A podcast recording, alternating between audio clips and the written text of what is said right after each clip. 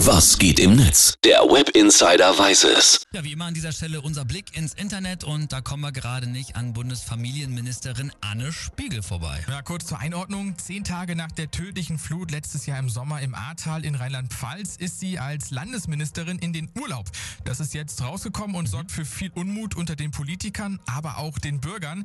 Ihr Rücktritt wird gefordert. Ja, und auf Twitter schreibt da zum Beispiel der User Richard Meusers, NRW 48 tot, Laschet lacht, ist Wahlverlierer. Ursula Heinen-Esser, Urlaub zwei Wochen, muss zurücktreten. Rheinland-Pfalz, 134 Tote. Anne Spiegel, Urlaub vier Wochen, kriegt eine Beförderung.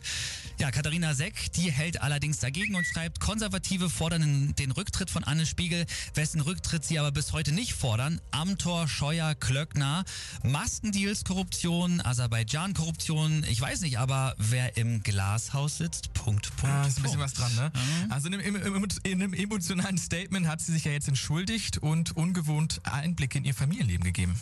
Ja, kam allerdings auch nicht so gut an bei allen. Benedikt äh, Brechtken, der hat zum Beispiel darauf getwittert, Anne Spiegel erfährt, dass ihr Mann von Stress ferngehalten werden muss. Folgerichtig wird sie Ministerin, ist mitverantwortlich für 134 Tote und macht eine Pressekonferenz, in der sie ihren Mann vor ganz Deutschland instrumentalisiert, um nicht zurückzutreten. Oh, ganz schön hart. Ja, und diese Pressekonferenz, die war ja auch in anderer Hinsicht bemerkenswert.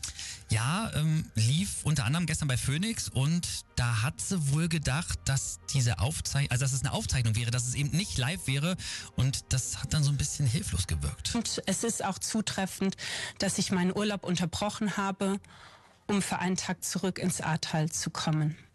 Jetzt überlege ich gerade noch, ob ich irgendwas.